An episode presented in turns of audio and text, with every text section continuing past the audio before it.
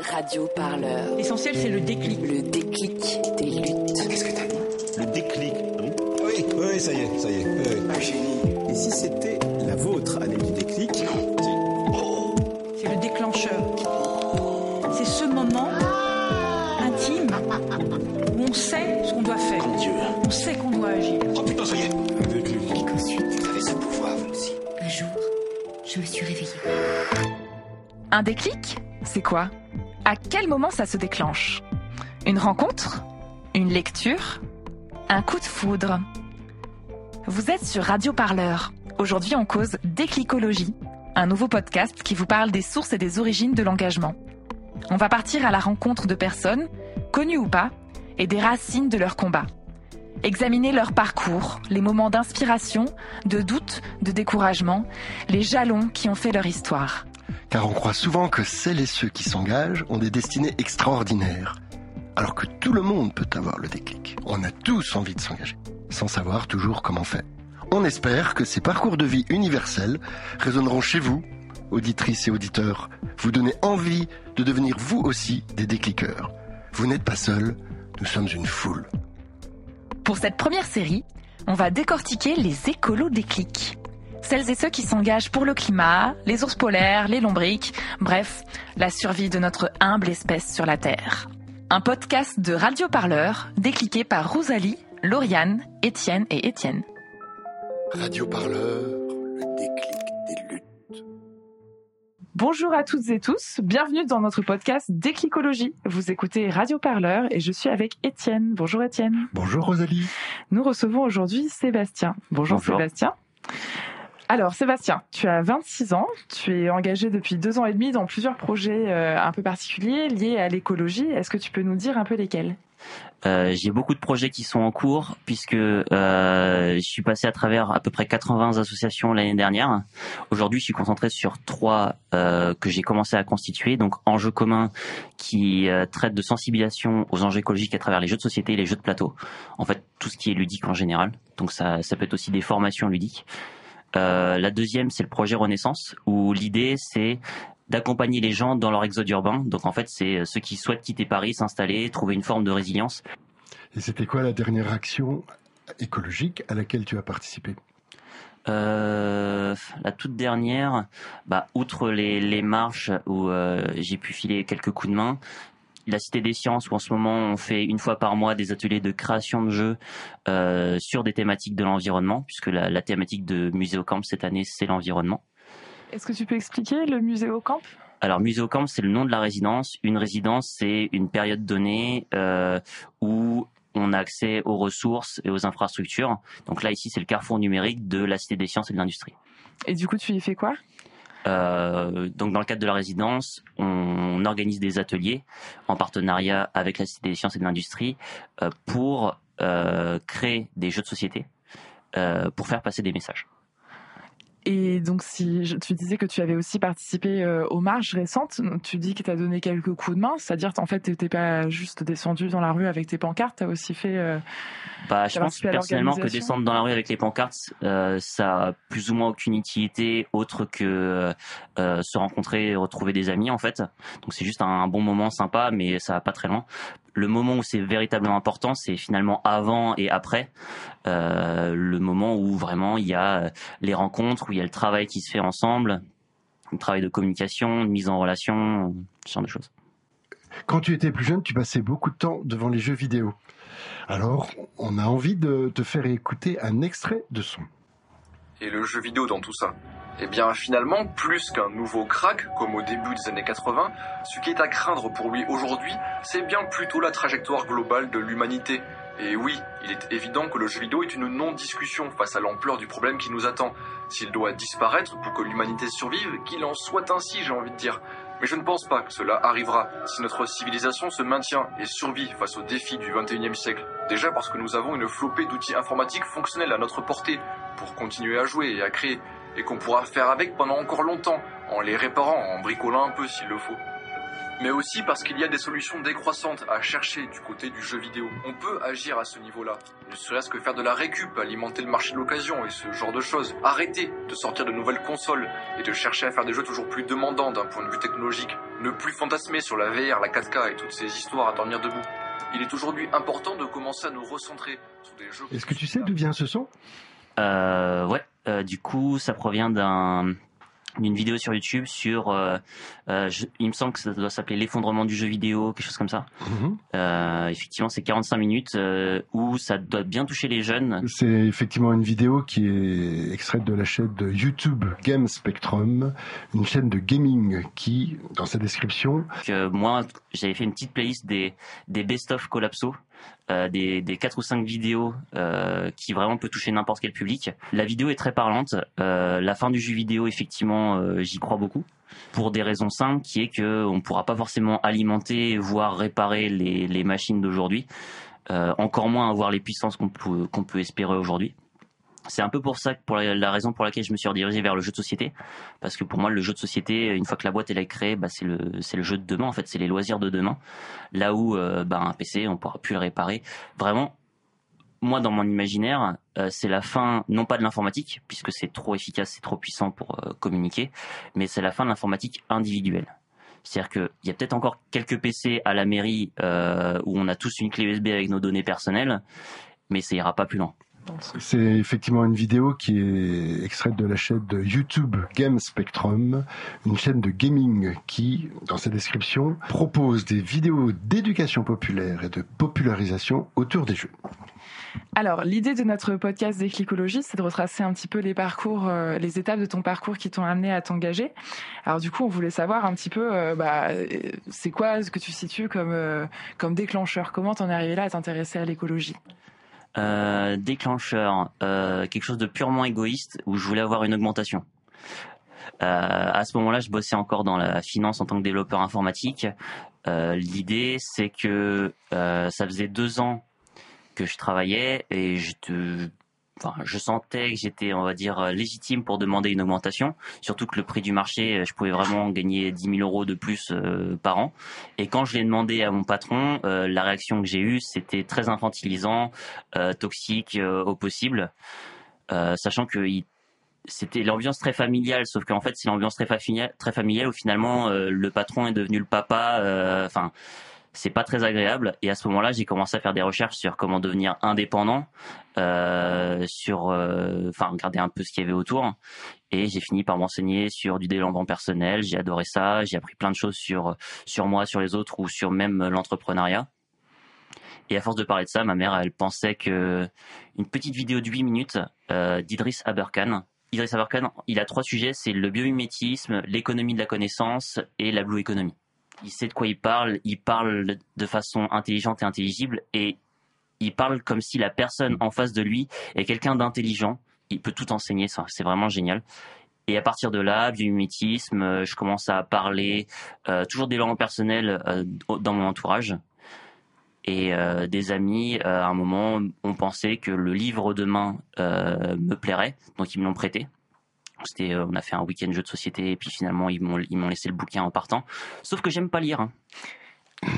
J'aime pas lire, mais j'ai vu qu'il y avait un film, donc je suis allé voir le film. Je l'ai regardé une fois, ça me plaisait bien, j'aimais bien les musiques, euh, et moi qui ai tendance à m'ennuyer au travail, donc à ce moment-là j'étais toujours en finance, j'écoutais en fond euh, généralement des films, mes films favoris. On a tous cette playlist sur nos PC, euh, où de temps en temps on copie-colle des films sur notre téléphone. Euh, et du coup, moi j'écoutais la bande son de ces films pendant que je travaillais. Il y en a qui écoutent de la musique. euh. Sauf qu'à un moment, j'écoutais cinq fois, dix fois le film demain. Euh, et il y a les dix premières minutes du film, enfin, même, voire les mêmes les cinq premières minutes du film qui sont restées euh, sur euh, cette étude euh, euh, publiée dans le dans le journal Nature euh, qui présentait un possible effondrement de notre société ou des risques. Peut-être c'était peut-être juste les limites les limites de les limites de la planète. Euh, et à force, j'ai voulu regarder, bon bah c'est qui ce Cyril Lion, c'est qui cette Mélanie Laurent, etc., etc. De fil en aiguille. Et avant tes engagements écologiques, est-ce qu'il y avait un autre sujet qui te touchait particulièrement? Euh, Il y a ce que j'appelle mes, mes boîtes de Pandore, en quelque sorte. Euh, ma première boîte de Pandore, ça a été pendant que j'étais euh, donc c'était ma deuxième année qui est en fait la quatrième année d'études d'Epitech, qui était à Canterbury en Angleterre, donc l'université de Kent, où là en fait j'étais une année complète sur un, campus un peu perdu dans la campagne, et c'était l'année des révélations euh, d'Edward Snowden, euh, des, de l'espionnage de la NSA, euh, du fait de vouloir se protéger, etc. Donc j'avais choisi un cursus très général parce que je savais pas forcément dans quoi je voulais me concentrer sur l'informatique. J'ai fait mon projet de fin d'études sur la sécurité informatique on appelle ça la stéganographie, qui est le fait de cacher de l'information dans un média. Donc euh, limite l'outil il est encore sur mon GitHub, les gens pourraient le télécharger. Si ça se trouve il y a même des terroristes qui s'en servent aujourd'hui. Euh, je préférerais pas, mais bon. Euh, et donc cette année de sécurité informatique, j'ai essayé de me protéger de plus en plus. Sauf qu'en fait, plus tu te protèges, plus tu sors du lot, donc plus tu es visible. Et donc tu finis par tourner en boucle, tourner en boucle, tourner en boucle. Heureusement, il y avait une belle forêt à côté du coup, euh, j'ai eu ma petite phase survivaliste. Du coup, c'était quoi ton métier concrètement euh, à ce moment-là? Développeur informatique? bah, c'est simple. Je travaillais dans la finance. Euh, j'ai travaillé sur les grilles des traders, les machins qui clignotent de partout et les 200 serveurs qui sont derrière. Et donc tu t'es retrouvé, tu as donc fait tes études donc euh, à Epitech, qui est une, donc une grande mm. école euh, d'ingénieur informatique. On avait envie de te faire écouter cet extrait puisque donc tu as beaucoup aussi fait de jeux vidéo dans ta jeunesse. Et tous les soirs, quand il rentre des cours, c'est le même rituel. Je le branche, je suis obligé quoi, c'est mon ordinateur. Et après je branche mon MP3, qui est relié à ma chaîne IFI, qui est relié à ma prise USB. Écran, webcam, souris. En véritable cyberado, Clément est surconnecté. Dans sa chambre, ni télé, ni radio, ni livres, ni journaux. Pas besoin. Mais de toute façon, tout est sur Internet, tout ce qui est en rapport avec moi. Toute ma vie, elle est sur Internet.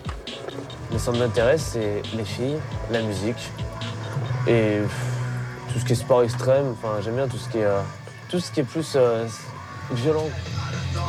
Illustration avec ce hard rock plutôt Il s'agit d'un extrait vidéo euh, de, qui est très ancien, hein, puisque c'est une des toutes premières vidéos qui a été mise en ligne sur Dailymotion euh, entre 2005 et 2006. C'est euh, le fameux Clément Le No Life qui passe sa vie devant son ordinateur à chatter euh, sur des trucs en ligne, euh, ce qui à l'époque paraît euh, très singulier. On voit que la journaliste vraiment a l'impression que c'est un peu une bête étrange. à l'époque, c'était hyper stigmatisant. Et toi, du coup, est-ce que tu te reconnais un peu dans ce profil-là de ce qu'a pu être Clément le No Life ou pas du tout? Bah en fait, pas du tout. C'est vraiment le style punk rock. Moi, j'étais vraiment la personne qui qu'on ne voit pas, on va dire. C'est euh, le, la personne qui, tant qu'on l'embête pas, il embête personne. Euh, pendant toute ma scolarité, le but c'était d'avoir 10 de moyenne, vraiment dans la moyenne. J'ai 9 de moyenne, bon, j'ai peut-être bossé un peu. J'ai 11 de moyenne, ah c'est bon, je peux retourner me coucher. C'est simple. Tant qu'on me laissait dans mon coin à faire mes gribouillages, euh, tout allait bien quand on venait me chercher. Mais le côté no life, effectivement, peut-être un peu, mais c'est parce que euh, ouais, c'était plus pour passer le temps en jeu vidéo avec les copains. Pourquoi tu as décidé de te reconvertir professionnellement? On va dire ça, ça, s'est fait en trois étapes. La finance puis je suis resté dans l'informatique euh, mais j'ai déjà eu un peu moins d'heures de travail donc plus de temps à me passer sur les projets et sur la recherche euh, et là maintenant depuis octobre dernier, où maintenant je suis officiellement en reconversion professionnelle, il m'a fallu du temps parce que pour pouvoir me concentrer aujourd'hui sur mes projets, j'ai dû faire un abandon de poste et ça a duré très longtemps, mais ça m'a permis de commencer mes projets dès aujourd'hui. Donc aujourd'hui officiellement je suis euh, chômeur, entrepreneur. Euh, le chômage c'est vraiment un outil génial en France pour démarrer une activité. Donc créer ces trois activités et en fait on va dire c'est un peu le métier de slasher. C'est à la fois cofondateur d'Enjeu commun, cofondateur du projet Renaissance et euh, accompagnateur. J'aime pas le mot coach, euh, conseiller, on va dire, en reconversion professionnelle. Euh, j'avais le choix, j'avais vraiment le choix entre deux choses. Soit je retournais, continue dans la finance, j'étais payé 50 k par an, je bossais 60 heures par semaine.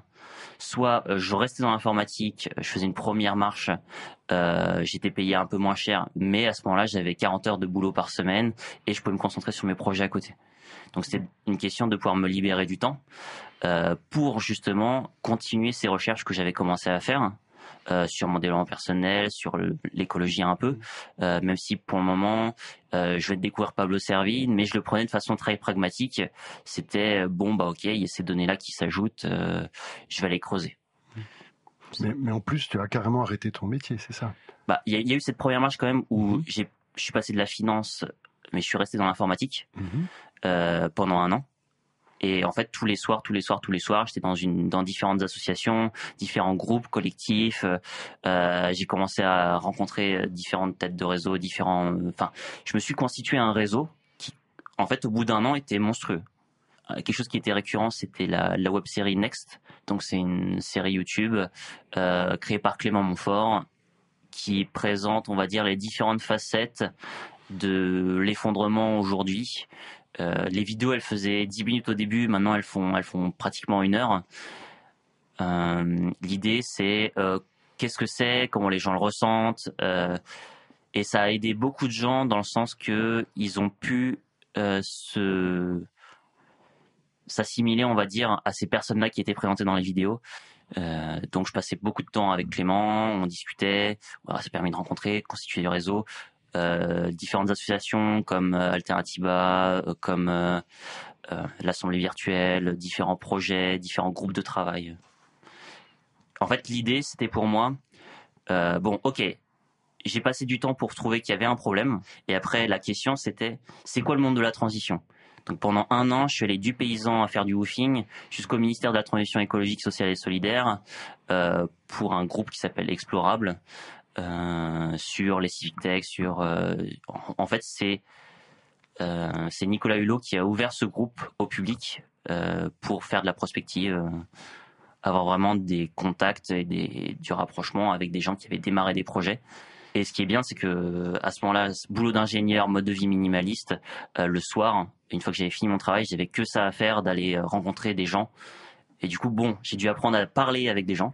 C'est ça, puisque si je reprends tes propres mots, tu disais que euh, plus jeune, t'étais autiste pathologique, littéralement. Pratiquement. euh, En fait, c'était c'était plutôt euh, euh, blanc, c'est-à-dire venez pas me gêner, laissez-moi dans mon coin. donc il y avait peut-être pas le côté maladif de l'autisme, mais le côté, on va dire de l'extérieur, on verrait probablement la même chose. Et donc, j'imagine que pour ta famille, ça a dû être euh, un peu étrange de voir déjà d'assister à ce changement de vie, ce changement de trajectoire professionnelle, mais aussi avec du coup euh, un changement de comportement euh, complet. Comment ils ont accueilli ces changements? Je leur avais déjà fait quelques surprises. Déjà rien que pour Epitech. Euh, à la base, j'étais pas du tout parti pour faire des études longues. Euh, j'étais parti pour euh, finir mon BTS, puis je vais faire un peu. Enfin, je vais faire du développement web par-ci par-là. Sauf que, euh, en gros, mes parents étaient partis une semaine avant moi en vacances, et ensuite je les ai rejoints. La première phrase que je leur ai dit, c'est papa, maman, vous auriez pas 45 000 euros. Donc ça, c'était pour payer Epitech. Donc c'était une première surprise que je leur ai fait. Donc là, c'était un peu la deuxième surprise. Je leur ai présenté mes projets, ce qui fait que des fois, quand je leur parlais juste, en fait, je leur présentais juste ce que je faisais euh, au quotidien. Ce qui fait qu'il y avait des repas à midi où je passais une heure juste à expliquer les dernières étapes que j'avais fait sur mes projets, les dernières personnes que j'avais rencontrées, juste pour faire un, un petit up incrémental. Euh, donc je pense que ça les a attirés sur le côté euh, intéressé par ce que fait mon fils, quoi. Après, moi, par contre, j'avais quand même mon programme. Je me suis vraiment mis sur une feuille à un moment sur comment je fais pour faire revivre exactement la même chose, le même, les mêmes recherches à mes parents sur un an. Donc, euh, par chance, euh, la vidéo sur le biomimétisme d'Idriss Aberkan, c'est ma mère qui l'avait envoyée, donc j'avais un point de départ. Euh, j'ai fini par faire une clé USB avec 25 vidéos euh, qui allaient du développement personnel, le minimalisme, des choses que je savais que ma mère apprécierait, euh, à du Jean-Marc Jancovici avec des chiffres vraiment. Donc cette clé USB, je leur ai offert. J'ai offert à mon père le livre de Pablo Servigne, euh, Comment tout peut s'effondrer. Euh, L'idée vraiment, c'est que j'ai voulu leur faire revivre exactement l'ordre dans lequel j'ai découvert mes informations euh, à mes parents.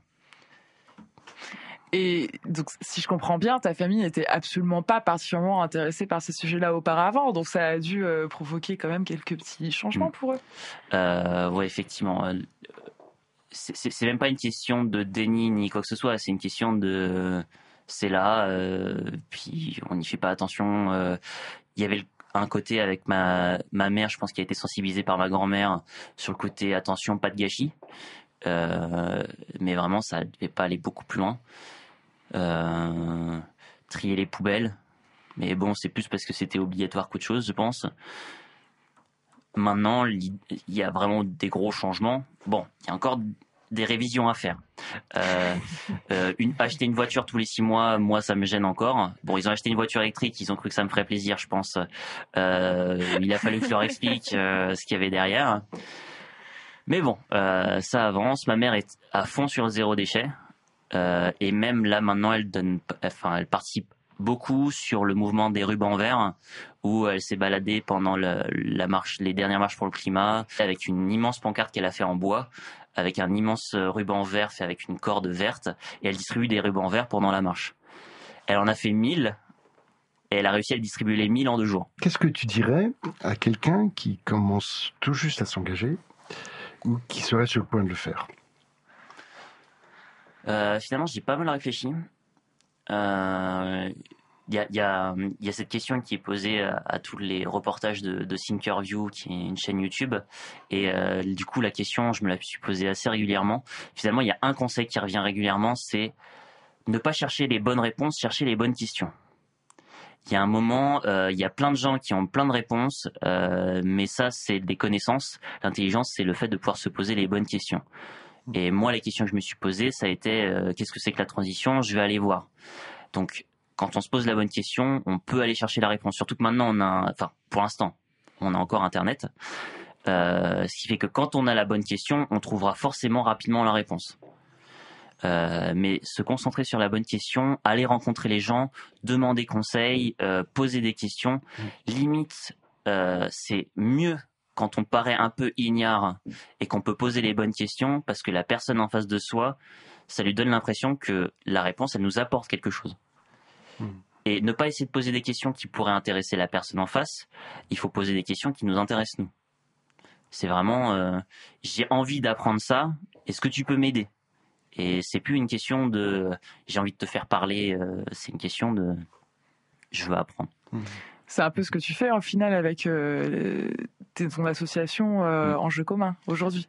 En jeu commun, l'idée c'était de permettre aux gens de se poser les premières questions, ensuite de les rediriger sur Transition 2030 Paris que j'ai créé, euh, c'était fin, euh, c'était fin 2017, c'était octobre 2017, euh, où moi, après ces découvertes de la collapsologie, j'avais besoin de parler, parler, parler, parler, et du coup on organisait des rencontres physiques, sortir de l'écran toutes les trois semaines, donc ça permettait de structurer pas mal et de rencontrer du monde aussi. Et une fois que Transition 2030 Paris, ils ont pu discuter et qu'ils connaissent le sujet, les amener au projet Renaissance pour les faire quitter Paris. C'était en fait vraiment un entonnoir. Euh, la transition 2030 Paris maintenant est à peu près autonome. Les, gens commencent à trouver ce qu'ils aiment. Moi, j'ai plus tant d'énergie pour créer les réunions toutes les trois semaines, mais la communauté est toujours là. Euh, maintenant, d'ailleurs, il y a des gens qui ont pu se libérer, qui commencent à organiser une, nouvelle session en quelque sorte. Surtout qu'il maintenant il va faire beau l'été, donc on va pouvoir se retrouver dans le parc. Je suis même en train de créer un jeu de société. Euh, en fait, par rapport à ma petite collection de citations, en fait, il y a un moment, je me suis retrouvé avec 10 000 citations dans, un, dans, mon fichier, juste à force de copier-coller, euh, copier-colle, copier-colle, copier-colle, copier-colle. Je me suis dit les favoris, sur quel format je pourrais, je pourrais les mettre, c'est un jeu de cartes. Et là, maintenant, je suis en train de créer un jeu de cartes qui s'appelle C'est une bonne question, euh, qui représente 52 questions qu'il faudrait se poser chacun pour changer notre mode de vie. C'est pas tant sur l'écologie, euh, c'est plutôt euh, juste avoir une vie meilleure. Donc c'est 52 questions. Ça fait un super outil de conversation lorsqu'on se retrouve. Même je sers, maintenant je m'en sers pour les associations ou pour faire des ateliers de d'ice breaking. L'idée c'est le paquet de cartes au centre de la table. On se pose des questions, on apprend à se connaître. C'est génial pour commencer. Ça fait gagner du temps. On, on apprend à se connaître. C'est pas juste euh, qu'est-ce que t'as fait la dernière semaine. Non, c'est qui est-ce qui, est- qui est-ce que tu es en fait. Ce qui permet du coup de déclencher aussi euh, l'engagement. Et ça permet de se poser les, les premières questions et ensuite les, les autres elles arrivent toutes seules. C'est ça. Et ben, ce sera le mot de la fin. Merci beaucoup Sébastien pour cette interview d'éclicologie. Vous écoutiez Radio Parleur avec au micro Rosalie Étienne. et Lauriane, la super technique pour aujourd'hui. À très bientôt. Au revoir. Au revoir. Radio Parleur. L'essentiel, c'est le déclic. Le déclic des luttes. Qu'est-ce que t'as dit? Le déclic. Oui, oui, ça y est, ça y est. oui, génie. Et si c'était